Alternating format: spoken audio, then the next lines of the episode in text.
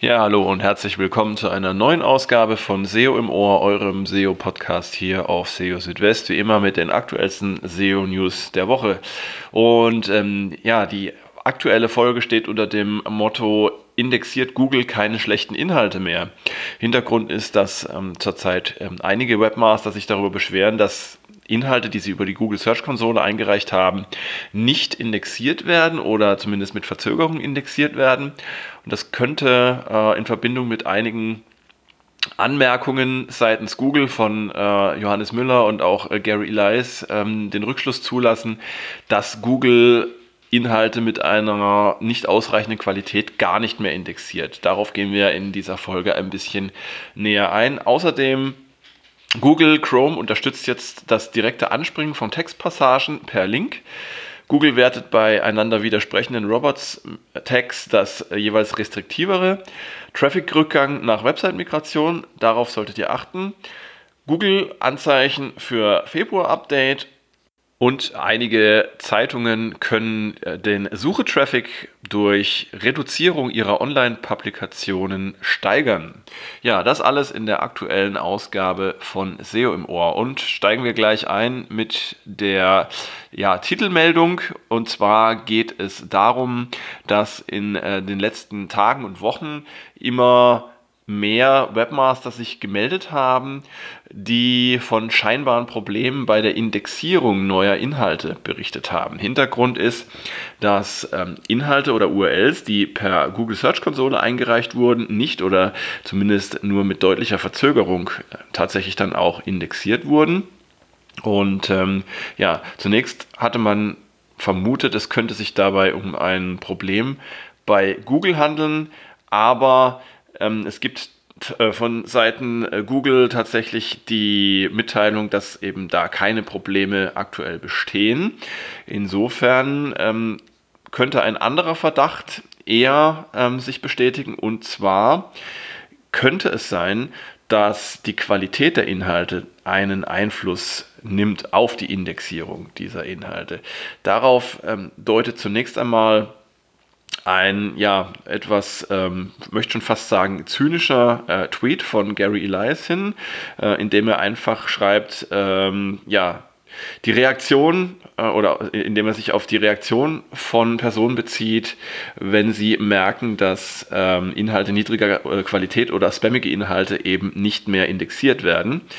Das könnte so ein Hinweis darauf sein, dass eben Google gleich schon bei der Indexierung da einen Riegel vorschiebt und sagt, ähm, diese Inhalte, die sind nicht gut genug für unseren ähm, Index und die nehmen wir erst gar nicht auf. Ja, und das Ganze erhielt dann noch so ein bisschen mehr Nahrung durch ähm, einen Tweet von Johannes Müller und der schreibt oder schrieb da, ähm, wenn eure Website tatsächlich davon abhängig ist, dass ihr Inhalte manuell, also über die Google Search Konsole einreichen müsst, dann kann das ein Zeichen dafür sein, dass ihr die Website deutlich verbessern müsst. Also das, äh, er schrieb auch noch, die Search-Konsole ist nicht dafür da, eine Website zu reparieren. Das müsse man selbst machen. Müller hatte sich vorher ähm, ja auch auf technische Dinge bezogen bei der Indexierung, zum Beispiel, dass man eine aktuelle Sitemap bereithält. Das kann auch dabei helfen, dass Inhalte indexiert werden. Aber es kann eben auch so gedeutet werden, dass die ähm, ja, Inhaltsqualität da maßgeblich sein könnte. Ähm, das wäre natürlich eine spannende Entwicklung. Also wenn tatsächlich Google da schon so einen äh, Mindeststandard anlegen würde, damit Inhalte überhaupt indexiert werden können. Und ähm, dann stellt sich natürlich die Frage, wie kann Google das schon beim Crawlen feststellen? Also wie kann Google die Qualität von Inhalten sozusagen schon direkt beim Crawlen bemessen, um dann zu entscheiden, ähm, ob diese Inhalte in den Index gelangen dürfen oder nicht. Ja, also Ziel von Google ist es weiterhin natürlich Inhalte, die neu hinzukommen oder die sich ändern und die es auch wert sind, in der Suche zu erscheinen, also diese möglichst schnell in den Index zu bekommen.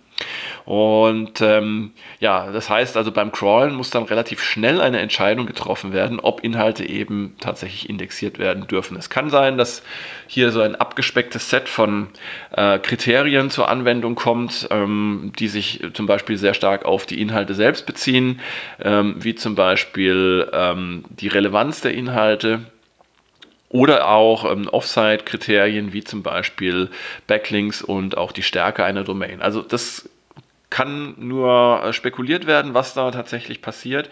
Aber ich finde es auf jeden Fall eine ziemlich spannende Entwicklung und ähm, es hätte auf jeden Fall Vorteile, also nicht nur für Google. Google hätte dadurch ähm, die Möglichkeit, den Index ein bisschen zu verschlanken, ähm, aber auch für die Nutzer, die eben gar nicht mehr mit ähm, schlechten Suchergebnissen konfrontiert werden. Ja, also da äh, werden wir auf jeden Fall weiter dranbleiben und schauen, ähm, wie sich das weiterentwickelt. Auf jeden Fall sehr spannend.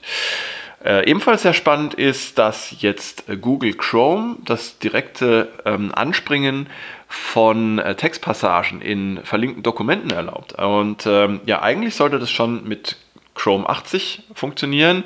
Ich habe das aber jetzt mal ausprobiert in dieser Woche. Mit Chrome 80 funktioniert es noch nicht. Ähm, aber mit der aktuellen äh, Canary-Version von Chrome, die ihr euch ja auch runterladen könnt, die steht aktuell auf äh, Version 82. Da funktioniert das wunderbar.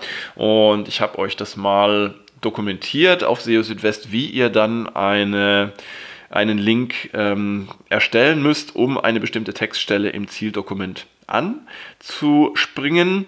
Ähm, ihr müsst dann einfach hinter ähm, der URL der jeweiligen Seite noch so ein Hashzeichen und dann eine äh, Direktive, eine sogenannte Fragmentdirektive äh, anhängen, die als Doppelpunkt Tilde Doppelpunkt geschrieben wird. Und dann noch ähm, den Parameter Text, äh, gefolgt von einem ist gleich und dann eben der Text auf der Zielseite, der angesprungen werden soll. Und wenn ihr das richtig gemacht habt, dann landet ihr eben auf der Zielseite ähm, an der entsprechenden Textstelle und diese Textstelle wird auch noch hervorgehoben. Ich finde das eine sehr schöne Möglichkeit, um den äh, Nutzern dann eben genau äh, zu zeigen, wo sie dann nachlesen müssen, wenn sie einem Link folgen Gerade bei großen Dokumenten kann das sehr, sehr hilfreich sein. Und äh, schön ist auch, dass man jetzt eben nicht mehr auf die äh, Strukturierung von den Zielseiten angewiesen ist, dass zum Beispiel bestimmte IDs vorhanden sein müssen. Das konnte man ja bisher auch schon machen über Ankerlinks, irgendwelche ID-Tags äh, äh, ansteuern auf den Zielseiten. Aber darauf seid ihr jetzt eben nicht mehr angewiesen. Ihr könnt jetzt einfach den Text auswählen, den ihr ähm, anspringen wollt und den dann entsprechend im im Link angeben. Spannend finde ich auch die Frage, ob ähm, Google das dann in irgendeiner Weise als Ranking-Faktor wertet, wenn man eine bestimmte Textpassage angibt. Also man könnte ja durchaus vermuten, das könnte so eine ähnliche Funktion haben wie zum Beispiel der Ankertext von Links. Auf der anderen Seite ist es aber auch so, dass Google ähm, normalerweise alles, was hinter dem Hash-Zeichen kommt, nicht wertet äh, oder auch nicht berücksichtigt. Und ähm, ja, weil eben diese Textpassage hinter so einem Hash-Zeichen ähm, kommt, kann es eben auch gut sein, dass das ähm, von Google nicht gewertet wird. Ja, ich hatte da auch noch eine Anfrage ähm, gestellt gestern an ähm, Johannes Müller, aber bis jetzt noch keine Antwort erhalten. Sobald ich da mehr weiß, werde ich euch natürlich darüber berichten. Anderes Thema, ähm, wie, äh, widersprechende äh, oder widersprüchliche Meta-Robots-Tags. Das kann ja vorkommen, dass ihr auf einer Seite mehrere Meta-Robots-Tags habt, die einander widersprechen, wie zum Beispiel ihr habt ein äh, Robots gleich äh, No-Index und ihr habt aber auf der anderen Seite noch ein Robots mit ähm, Index-Direktive. Und dann ist natürlich die Frage, welche davon zählt. Ja, und dazu gibt es jetzt eine ziemlich klare Aussage von Google und zwar zählt dann jeweils die strengere bzw. restriktivere. In diesem Fall wäre das eben das No-Index. Und ähm, das kann, wenn ihr nicht aufpasst, zu ungewünschten äh, Folgen führen. Im Zweifelsfall eben, dass eine Seite, die ihr eigentlich indexiert haben wollt, äh, dass die dann äh, aufgrund des äh, No-Index dann dennoch nicht indexiert wird. Da müsst ihr also aufpassen, solltet immer schauen, dass ihr keine Doppelungen habt. Und gerade dann, wenn ihr eben äh, äh, Seiten indexiert haben wollt, dann solltet ihr eben schauen, dass das eindeutig ist bei euch auf der Seite. Ja, und das kann insbesondere dann von äh, Bedeutung sein, wenn ihr eine Website habt, bei der per JavaScript äh, Metatext gesetzt werden. Es kann ja passieren, dass zum Beispiel im Standard HTML eine äh, ein bestimmtes Meta-Robots-Tag drin ist und dass ihr das dann äh, zusätzlich nochmal per JavaScript schreibt und ähm, wenn das dann nicht zueinander passt, dann kann es eben zu Problemen kommen. Also da immer mal nachschauen, dass hier Eindeutigkeit herrscht. Ja. Nächste Meldung. Ähm, Website-Migration ist ja ein Thema, was, was immer wieder Fragen aufwirft. Also zum Beispiel, wenn ihr von einer Domain auf die andere wechselt oder wenn ihr auch das Content-Management-System komplett wechselt, da können also vielerlei Änderungen mit verbunden sein. Und oft ist es eben auch so, dass ähm, es in der Folge einer solchen Migration auch zu äh, einem Rückgang des Suchetraffics kommen kann. Und ja, genau um diese Frage bzw. um dieses Problem ging es auch in einem aktuellen Webmaster Hangout. Da wurde die Frage gestellt, eben äh, was man kontrollieren könne, was man, was man tun könne, wenn der Suchetraffic nach einer Migration zurückgeht. Und da gab es einige interessante Informationen von Johannes Müller. Zum Beispiel ähm, ist es so, dass ein reiner Domainwechsel für Google weniger aufwendig ist, als wenn ihr zum Beispiel die Domain beibehaltet, aber ähm, eine andere URL-Struktur auf einmal habt. Ähm, ja, der Grund ist, dass bei einer geänderten URL-Struktur ähm, Google ähm, diese erstmal verarbeiten und verstehen muss und die Zusammenhänge neu verstehen muss. Und das kann wesentlich länger dauern, als wenn ihr einfach nur die ähm, Domain wechselt, aber die URLs ansonsten gleich bleiben mit äh, Kategorien, Verzeichnissen und so weiter. Die Frage, ob die Ladezeit, die sich im Zuge ähm, einer Website-Migration ändern kann, ob das auch eine Ursache sein kann für ähm, geänderten Suche-Traffic, ähm, dazu gab es die Antwort, dass die Ladezeit grundsätzlich erstmal eine geringere Priorität hat und auch später von Google berücksichtigt wird. Ähm, also kommt es tatsächlich durch eine Migration zu einer schlechteren Performance der Website, also zu schlechteren Ladezeiten, dann ist das als Ursache für geringeren Suchetraffic eher unwahrscheinlich.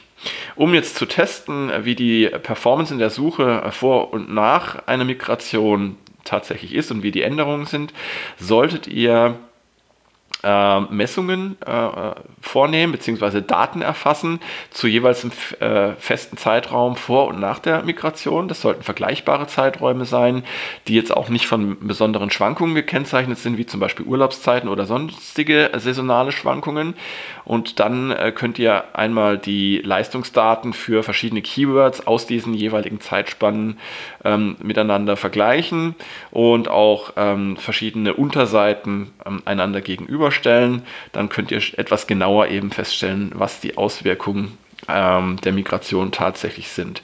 Wenn ihr zum Beispiel Schwankungen äh, bei markenbezogenen Keywords äh, habt, ähm, einerseits, oder ihr habt Schwankungen bei nicht markenbezogenen Keywords oder Longtail-Keywords, dann äh, gibt es da unterschiedliche Erklärungsmodelle. Im letzteren Fall ähm, vor allem ist es wichtig, äh, genauer hinzusehen und zu prüfen, ob ähm, auf den jeweiligen Unterseiten auch die äh, gleichen Inhalte vorhanden sind wie vor der Migration. Ähm, wenn ihr zum Beispiel nach einer Migration weniger Inhalte habt auf den Seiten, dann äh, werden diese natürlich auf, auf der entsprechenden Basis beurteilt und dann kann es tatsächlich auch ähm, zu Änderungen kommen im, im Suche-Traffic. Auch eine geänderte Seitenstruktur, wenn ihr zum Beispiel andere Überschriften, andere Titel und so weiter habt, ähm, kann dazu führen, dass Google eine Website nach einer Migration anders bewertet als zuvor. Das bedeutet generell aber auch, es, es dauert nach einer Migration grundsätzlich eine Weile, bis Google alle Änderungen verarbeitet hat. Ihr müsst da tatsächlich Geduld aufbringen. Und aus äh, früheren Projekten kann ich aus Erfahrung sagen, dass das teilweise sogar mehrere Monate dauern kann, bis das soweit ist. Also da braucht man wirklich einen langen Atem. Ja, auch im äh, Februar, also im laufenden Monat, ähm, sieht es so aus, als ob Google wieder ähm, Updates durchführt. Ich meine, Updates werden bei Google ja regelmäßig und zum Teil äh, mehrmals täglich durchgeführt. Ich beziehe mich hier aber nur auf die größeren Updates und da sieht es eben so aus, als hätte es jetzt rund um den 2. Februar wieder mal ein größeres Update gegeben. Äh, wie immer ähm, habe ich da auf die Bewegungen geschaut, die bei diesen ganzen SEO-Wetterberichten oder ähm, Ranking-Trackern wie zum Beispiel Rank Ranger, Cognitive SEO, SERPmetrics oder SEMrush ähm, zu betrachten sind und ja, da sieht man eben, über all diese Tools hinweg deutliche Ausschläge. Und ja, wie immer habe ich dann auch nochmal ins Webmaster World Forum geschaut und auch hier ähm, häufen sich wieder die Einträge, die ähm, über ja, stark veränderten ähm, Suche-Traffic hm, berichten. Ich habe mir dann auch nochmal exemplarisch noch ähm, eine Seite angeschaut, die äh, ja beim letzten Google Core Update ziemlich starke Sichtbarkeitsgewinne hatte. Es war eine Seite aus dem, aus dem Medizinsektor, um zu gucken, ob jetzt da auch wieder Bewegungen zu verzeichnen waren, weil gerade in diesen sensiblen Branchen, diesen sogenannten YMYL-Branchen, ähm, sieht man ja da häufig dann deutlichere Bewegungen. Das war jetzt aber eher unauffällig. Nichtsdestotrotz denke ich, dass da wieder ein größeres Update stattgefunden haben könnte. Schaut mal auf eure Rankings und euren Suchetraffic, ob ihr da so rund um den 2. Februar und vor allem dann in den Tagen danach ob ihr da Änderungen ähm, feststellen könnt. Ja, und spannend fand ich auch noch die Meldung zum Schluss, dass ähm, tatsächlich einige große Online-Publisher also Zeitungen, internationale Zeitungen, wohl im letzten Jahr ähm, bewusst die Zahl ihrer Online-Publikationen ähm, deutlich heruntergefahren haben, ähm, gleichzeitig aber in der Lage waren, ihren Suchetraffic und auch die Verweildauer der Nutzer auf ihren Seiten ähm, deutlich zu erhöhen. Dann nehmen wir zum Beispiel mal den Guardian. Äh, da wurde die Menge der Beiträge, der wöchentlichen Beiträge um etwa ein Drittel heruntergefahren. Und zwar hatte man entdeckt, dass ein großer Teil der Inhalte ähm, nicht oder nur von wenigen Nutzern gelesen wurde. Und ähm, ja, im Jahresvergleich, also sprich zwischen Dezember 2018 und 2019, konnte dann die Zahl der monatlichen Nutzer dennoch äh, von 23,4 auf 25 Millionen monatliche Nutzer eben erhöht werden. Äh, auch bei der Le Monde aus Frankreich ähm, hat man auf weniger, aber dafür besseren Content gesetzt und ähm, man hat die Zahl der Artikel ähm, bei 5, um 25 Prozent reduziert, hat gleichzeitig aber die Online-Redaktion erhöht und hat das damit erreicht, dass die Zahl der Online-Leser äh, um 11 Prozent angestiegen ist. Ähm, und zwar von ähm, 8,4 monatlichen Unique Users im Dezember 2018 auf 9,1 äh, monatliche Unique User im Dezember 2019. Ja, und auch äh, The Times of London ähm, hat die Zahl der ähm, Beiträge äh, reduziert im Bereich Online Home News und zwar um 15 Prozent und ähm, dadurch eine im Jahresvergleich 25 Prozent höhere Verweildauer der Nutzer in der Smartphone-App ähm, erreicht. Ja, und durch die Möglichkeit eben äh, den Beitrag einzelner Artikel zu Werbeeinnahmen und zu abgeschlossenen Abonnements zu messen, haben jetzt Online-Publisher auch viel besser die Möglichkeit, ähm, die Auswahl ihrer Veröffentlichungen zielgerichtet zu steuern. Und ähm, ja, dabei muss entsprechend auch berücksichtigt werden, dass die Aufmerksamkeitsspanne online eben wesentlich kürzer ist als zum Beispiel bei gedruckten Medien. Und äh, ja, der Fokus der Publisher, der verschiebt sich auch immer mehr weg von Pageviews und Klicks eben hin zu ähm, wichtigeren Kennzahlen wie zum Beispiel der Verweildauer. Und äh, die haben dann eben auch einen engeren Zusammenhang zu wirklichen KPIs wie zum Beispiel Zahl der abgeschlossenen Abonnements. Und ich denke mal, dass diese Entwicklung tatsächlich nicht nur für, für Zeitungen interessant ist, sondern eben auch für alle, die online publizieren, die Blogartikel schreiben ähm, oder andere Websites betreiben. Also hier eher auf zu achten und äh, dafür vielleicht etwas weniger Beiträge zu publizieren. Und ja, es kommt natürlich immer darauf an, äh, in welchem Umfeld ihr euch bewegt. Also wenn ihr tatsächlich äh, in einer Branche unterwegs seid, in der es eben sehr, sehr viel Neues und Interessantes zu berichten gibt, dann spricht natürlich nichts dagegen, auch weiterhin viel und häufig zu publizieren. Aber wichtig ist eben, die Qualität spielt eine äh, große Rolle, auch bei den Nutzern, wie man jetzt an diesen Zahlen sieht. Von daher solltet ihr da eben sehr stark drauf achten. Ja, und das war es auch schon wieder bei SEO im Ohr für diese Woche. Ich freue mich, dass ihr dabei wart und jetzt wünsche ich euch erstmal ein schönes Wochenende. Genießt das schöne Wetter, solange es noch äh, so ist und habt eine schöne Woche und schaut gerne auch nächste Woche wieder auf SEO Südwest vorbei. Äh, es gibt hier natürlich wieder täglich für euch die aktuellsten SEO-News ganz frisch. Und nächstes Wochenende dann eine neue Ausgabe von SEO im Ohr. Bis dahin, macht's gut. Ciao, ciao. Euer Christian.